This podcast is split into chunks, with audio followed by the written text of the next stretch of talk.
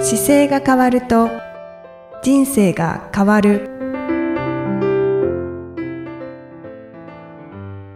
こんにちは姿勢治療科の中野孝明ですこの番組では体の姿勢と生きる姿勢より豊かに人生を生きるための姿勢力についてお話しさせていただいてます今回もゆきさんよろしくお願いしますこんにちは、いきみえです。よろしくお願いいたします。さて、はい中野先生、極寒の地にはい行ってこられたということで、はいはい。今日がえっ、と2月10日なんですけど2月12日に本番でアイスマラソンというのをちょっと走るんですよねはい。で、それが、えー北海道の、えー道東の野付半島っていうところで走る、氷の上を走る大会なんですけど、うんうんまあ、それを走るための練習に、この間1月の8日に、えっ、と、別の場所に行ってきてですね、はい。ちょっと氷の上を走るっていうのはどういうことなんだろうというので、ちょっと練習してきました。あの、1月に収録していますので、ははいい。は最近、その、はい。体験ということで、はい。はい。行そうなんです。ってこられたんですよね。、はいい。で、かがでしたかあのーまずその、野付半島自体が1月の時点では氷が張ってないので、まあ、同じロケーションはちょっと無理だったんですけど、はい。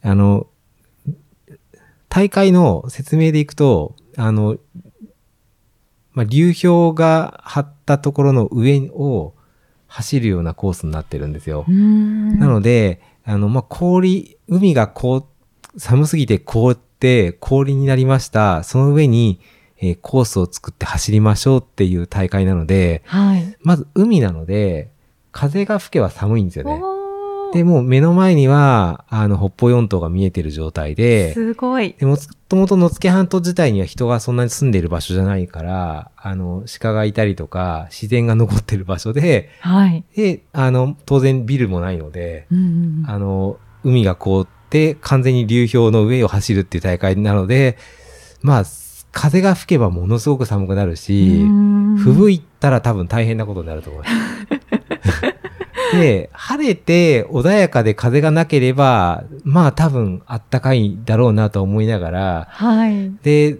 じゃあその条件をどうやって練習するんだろうっていうのを、あの、一緒に参加する友人が考えたときに、まあ、日本一寒い場所に行けばいいんじゃないかっていうので検索したら出てきたんですよ。はい。北海道の陸別町という町が日本一寒くて、あー2023年の1月は、なんと、あの、すでにマイナス30度を2回やった、え、け記録2023年今1年、うん月。、 2回マイナス30度もけつく、なった町だったんで、すあごい。の、マイナス30度が体験できるといいねって言いながら行ったん ですよね。という、そんな場所で、じゃあ行ってみて、えー、とりあえず走ってみようっていうのでやったんですけど、はい。マイナス30度の街に一番近い空港が、女満別っていう空港があって、はい。北海道さっき調べてたら、空港が北海道自体に14個あるみたいで、いや、相当ありますね。で、女満別っていう空港が一番まあ近かったからそこまで行ってですね。はいで、女満別からレンタカーで1時間ぐらいのの場所に、まあちょっと4人で一緒に練習しに行ったっていうのをしてきました。はい。実際はその、行った日は何度まで下がったん行でっすかた日はマイナス、夜が、えっ、と、温度計で見てるのはマイナス20度まで下がってて、で、行く途中に、あの、まあ、夕、お昼かな、夕方に着く、夕方に現地に着く予定だったんですけど、そもそも、あの、北海道ってい日が短いんですよ。おーあの、やっぱり北側にあるからもあるんですけど、そもそも、あと3時30分になると、もう、東京とかの4時半、5時の感じです。あー薄暗くなってで、もうる。もう4時で日没なんですよ。あー早いですね。そうなので3時半でもうすでに夕方の感じになってるので、かなり傾いてるんですよね。はいはい。なので、えー例えば太陽光パネルが本州よりも傾いて、角度が、斜めの角度がきつくできてたりとかう、ーん。あの、ちょっと太陽がこう軸が違うなっていうのは感じながら走ってましたけどね。うーん、ああ、はいそうですか。で、そこついてマイナス20度だなのも分かってて、でもその4人では寒さを体験しに来てるので、はい。あの、バーベキューと焚き火をしようって言って、あ、外で過ごそうはいと。薪4つ買って、はい みんなで夜、あの、夜燃やしながら、バーベキューしたりしながら、あの、食べたり飲んだりしてましたけど、あの、すごく寒かったです ね。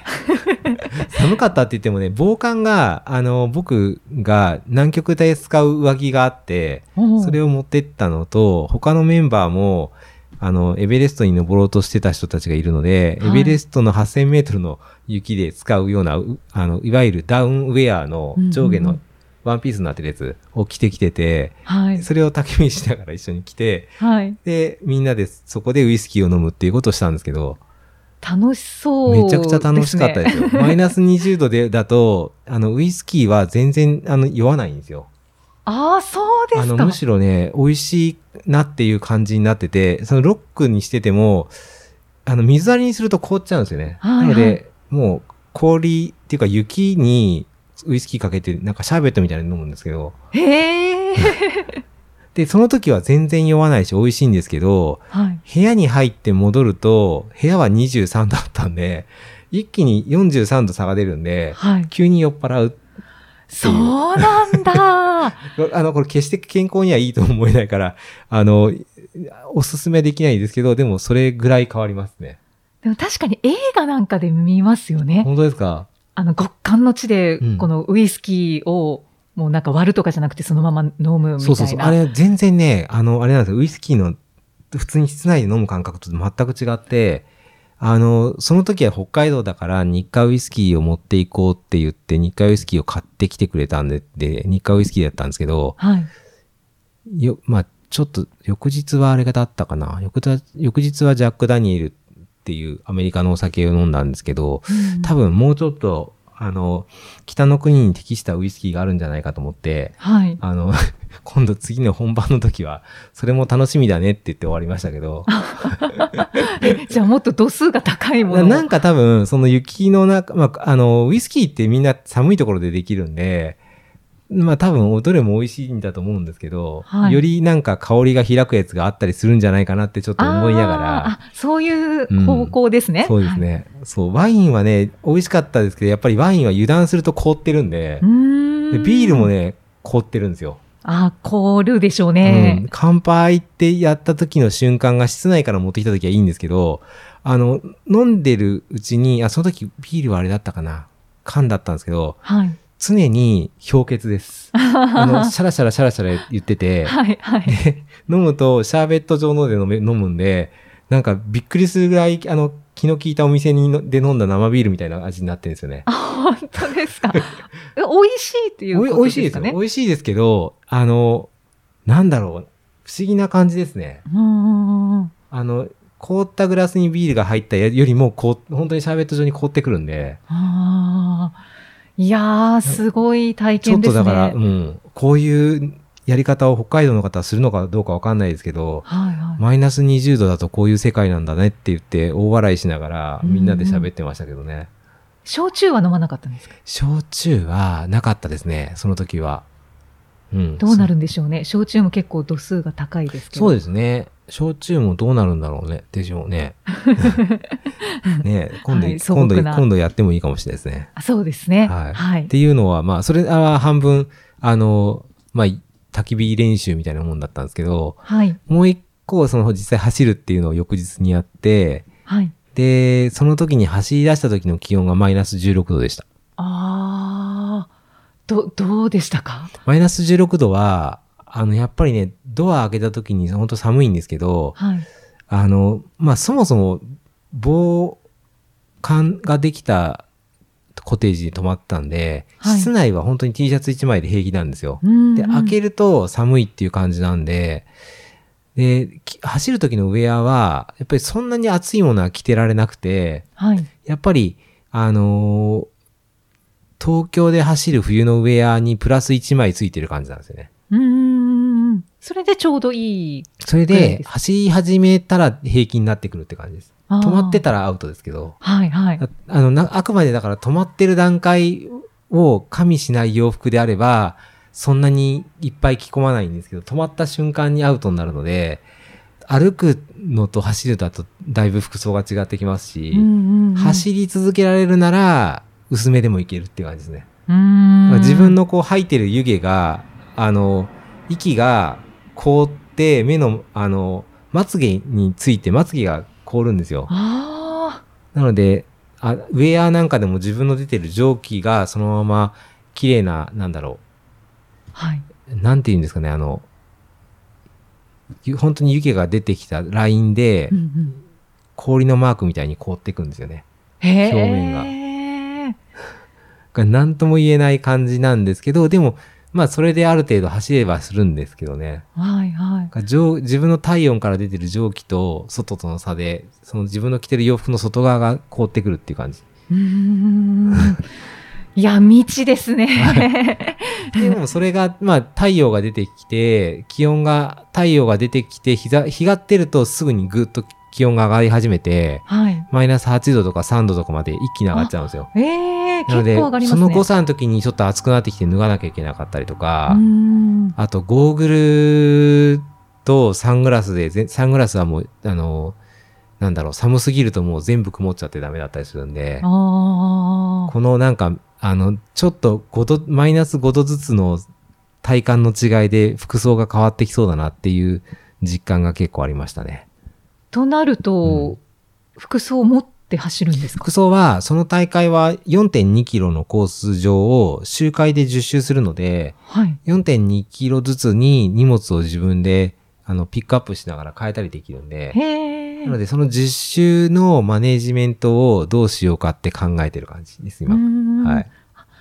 じゃあやっぱりその主催者側も、はい。その走って気温が変わることで服装が変わっていくっていうのを加味して。どうなんでしょょうね。加味してるんですかね。第1回だから、はいはい多分コースが取れないんじゃないですかね。そあ単純 に。うあ、そういうことなんで氷すのか。上で遠くまで行くと当然人がいっぱい必要になるから、安全面考えてエリアで見えるところの中に多分入っててほしいと思ってると思うのうで、ーん。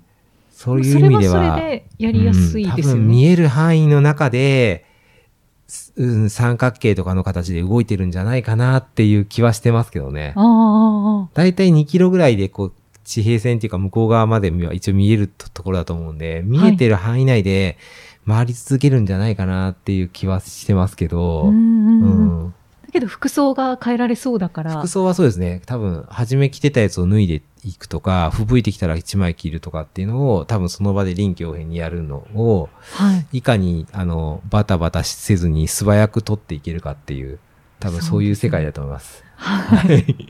なんかもうタイムどころじゃないですね。そうですね。一応、でもタイムアップは、っていうか最終の関門がこの時間ですよっていうのがあるので、あ、制限時間があるんですね。そう最終が10周回なんですけど、9周回目スタートが3時半の時点で最終のスタートになってて、はい。まあ多分1時間かかると考えて、4時半にその日に日没なんで、はい。それまでには終わらせたいっていうことだと思います。ああ。 3時半で足切りになってたんで、3時半までに10周回目をスタートできたら一応完走はできるかもしれない。何時スタートなんですか9時じゃなかったかなちょっと見てなかったですけど、多分9時だと思います。じゃあ制限時間は6時間半ぐらいですか6時間半、もっとじゃないかな。その、その、足切りは6時間半ですけど、はい。最終的には多分7時間とか7時間半ぐらいのマラソンのだと思いますね。でもトレランにちょっと近いと思います。走ってる感覚も。あもあ、そうなんですね。マラ、ロードのマラソンっていうよりも、もうトレランとか砂漠の感覚にちょっと近いですね。へー滑り方とかも。へえ、はそうですか。氷の上になるんですね。氷の上なんですけど、こう、着いた瞬間に、なんなんでしょうね。やっぱ足取られたりとか、はい。あの、滑ったりとか、あの、力が伝わんなかったりっていう感じは砂漠に近いですね。あだから砂漠のマラソンの硬い版で気温が下がってるのかなっていう感じでしたね。なんかうーんや走った感じは。あ、アはいイゼンで走るっていうのはどうでしたかアイゼンは、僕、ワイヤーアイゼンっていうのを使って、その氷の上をチェーンアイゼン、チェーンのスニーカーにつけるアイゼンより軽いやつがあるんで、そのワイヤーのタイプにしたんですけど、それはもう申し分なく100点でした、僕の感覚は。もおうーこれだったらいけるなって言って、走、それつける前で走ったやつと、つける前で5キロ、10キロ走って、で、つけてもう一回走ったら、やっぱつけたら全然違ったので、はい。これはあった方がいいなと思って、使いますね。はい。重さは大丈夫でしたか重さは、若干重く感じるぐらいですかね。うーん。あ、で、靴下があれだったんですよ。僕、靴が、あの、トレラン用のスニーカーの、はい。えーっと、まあ、防水タイプのやつにしてるんですけど、防水タイプのやつにメリノウールの靴下履いて、で、あとゲーター使って、もう100点でしたね。寒さは全然。へえ。多分、あの、層ができてるからだと思うんですけど、あー思ったより靴下1枚で全然平気だったから、足指の冷たさうんは。全くなかったですね。わまあ、あ素晴らしいです。なねの。足に関しては大丈夫だっていうのは分かったのだけでもよかったです。そうですね、はい やっぱりこう、指先とか足先が冷たくなってくると。多分走るからかもしれないですね。あと、ちょっと余裕があったりとか、はい。うん、その辺も良かったかもあってあ思いながら。他の方たちも大丈夫そう他だったでしょうのか。方たちは、えっ、と、アイテム持ってない人もいたしう、ん。ストック持ってない人もいたり、まあみんなバラバラでで実験しに来てるんですけど、はい。だからやっぱりアイゼン買おうってなったりとかね、してまあすね。、そうですよはいでね一。回練習した人は、でもそういう意味では随分やりやすそうな気がします。うん、はい確かに。ストックを使うんですね。ストックをそうですね、使った方が楽な感じでしたね。うん、うんうんじゃあ本当にそういう意味では砂漠マラソンと、そちょう、っとなん似てかますねね、そう、違うんですけど、似てるなと思って、なんか、アタカマを走った時に、アタカマ砂漠マラソンの中でも、こう、月面に感じるぐらい、自分が、なんだろう、氷の上走ってるように錯覚するぐらい白い砂があったんですよ。へでえ。そこは、あの、もっと30度とか暑かったんですけど、その時の感覚と似てると思って、うーん。まあ、寒いって言っても寒くないから、なんか似てるなと思いながら、 不思議な感覚ですね。そうですね。だから頭では、ん目で見た時の状況と体の感覚がちょっと違うんですけど、はあいこういう感じなんだなって思いながら、ああ。そうですね。中野先生、本当に面白いご経験をされてますよ ね。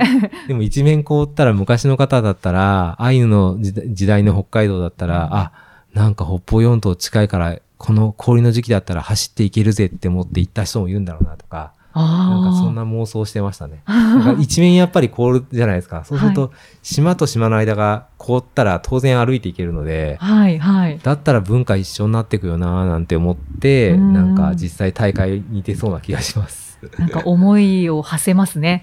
そうですうね。ん北海道がやっぱどんどん好きになりますね。こうやって回数重ねていくと、やっぱり、うんうんもともと好きなんですけど、 はい。やっぱり行って、あの、こう、些細なことですけど、日本一寒い町に行くだけっていうシンプルなことで、あ、なんかこの町楽しいかもって思ったりするから、はい。ね、面白いですよね。その陸別町はどんな町だったんですか陸別町は人口4000人ぐらいの町で、はい。南極大陸行ったりする人が練習したりとか、へえ。あと自衛隊の車も結構いたんですけど、多は分練習する場所があるんだと思います、そういう特殊な環境で。そうなんですね。うんなので、やっぱり寒いこと自体を売りにしてる多分エリアだと思いますね。そういうことですよね。わあ、そうなんだ。はでも道とかもすごいですよ。本当にびっくりするぐらい全部凍ってるので、いやあ。これで走れるんだって思う道も普通にまあ車進んでいくんですけど、はいはい。でも驚くべき凍り方して ますね。う ーん。その住んでる方からお話は聞けたりしましたかそれがね、住んでる方ほとんどじ地上にいないんですよ。あのえ 外4000にい人なないんですけど、そうい外にいないんですよ。はいはい。あのおじ、おばあちゃんがちょっと杖っぽくつきながら歩いてるのを遠くから見てるんですけど、はい。でも、そもそもコンビニの店員さんぐらいしかいなくて、あ人がいないんですよね、表に。やっぱ寒いからだと思うんですけあ、ど ね。そうですね、はい店員さんに話しかけるのもっていうだから感じですかね。そうですね。ご飯食べに行ったとこの店員さんと喋ったりとか、まあそういうぐらいですかね、情報は。うーん。今日は暖かい。い方だよとかっていう感じの会話をして、ああ、はい地元の方ですよね、はいやっぱり。でマイナス30度を、あの人たち30度って呼ぶんですよね。いやなんかマイナス30度って言えばいい言うのかなと思ったら、いや、30度今年2回出たからね、みたいな感じで、あ、マイナス取っちゃうんだ、と思っていや。やっぱり常識になると、このマイナスっていう言葉もね、いらなくなるんだなと思って。本当ですね。 それが普通になってるんですだねからなんか新しい街にちょっと行ってみたくなりますね、こうやって行くと。なんか楽しいから。うーん、はそうですね。はい北海道広いですし、ねねどの町に行っても魅力がありそうで すね。はい。という、なんかこんなアイスマラソン対策を、これはい役立つ人いるのかなあさってのマラソンだ けそんな風にい意やだけど識してしゃ 喋ってなかった。いや、すごい面白いです。本当聞でいすかてるだけで。からもし、で、当たって出る方だがこれ聞いてたら、はい。えっ、と、ストックは使った方がいいと思うので、なんか考えられる荷物をなるべく持ってって、はい。あの、その場で、あの、調整するっていうのがいいですよっていう感じですかねう。んうんうんうん聞いてる人がい たらびもっくしいたりらですね、ね。そうですね。で、僕、食べ、飲み物もなんか心配だから自分でポットにお水を、あの、お湯を入れて持っていこうと思ってて、あーこ凍るじゃないですか。 はいまあ、。多分第1回だから、もしかしてね、あの、あったかいものがなかったりしたら飲めなかったりするから、え、エイドはあるんですかエイドは一応そこに多分あるはずなんですけど、でも、第1回って大体そんなに何か足らなかったりするのが当たり前なんで、うん自分で全部できるようにしようと思って、食べ物とかももう袋開けなくていいように、あの、ジップロックもしくは、あの、箱に食べ物を入れといて、はいそれガーって飲んで、うんうんうんあの、飲んで食べるような感じに全部してっちゃおうと思ってます。あ、ちなみにどんな食べ物を持っていくこの時は予定ですか僕大体食べる時ナッツなんですけど、ナッツを、あの、ボトルに入れてる感じですかね。あーあの、ワンカップのプラスチックみたいなやつにに入れてるぐらいのサイズのはいにはい入れて、で、持ち歩いてて、そのまま入れるとすぐ飲める、飲んで食べれるからう、んうんうんもう触んなくていいので、あ、そうですね。はい、っていうのにしたり、多分それぐらいかなあと柿の種みたいなの使う時もありますけど、ああとジェル。ルも一応使うんですけど、ジェルはこの寒さで風切るのが面倒かもしれないので、もしかするとジェルを、あの、水筒に溶かしちゃって、もう振っといて、用意しといて飲むだけにするか、っていう感じですね、イメージは。そのままだと、あと、なんか凍りそうな。一応感ね、じがします凍けどらないんですけどね、ジェルは。あーあー、あの、うそう、マイナス何十度でも凍らないようにはなってるんですけど、なんですね。でも、溶かしちゃった方が早いから、もうなるべく考えないように、なんかそういうふうに準備したボトルを置いて、自分の袋、箱の中とか袋の中に入れて、用意しようかなと思ってます。へーあーいろいろと対策が必要ですね。という、ちょっと人に役に立つかどうかわからない、まあアイスマラソン対策でしたけ ど。とても興味深かっ たです。はい。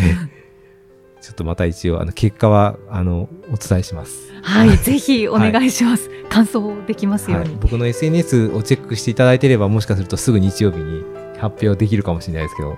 そうですね。はいはいはいぜひそんな形でまた次回もイキさんとお送りしていきたいと思います次回もよろしくお願いしますよろしくお願いしありまがとす。うございましたありがとうございました。この番組では姿勢や体についてのご質問そしてご感想をお待ちしておりますご質問とともに年齢体重身長性別をご記入の上中野生態東京青山のホームページにありますお問い合わせフォームからお送りください体を見直す時間は人生を見直す時間である姿勢治療科の中野孝明でした。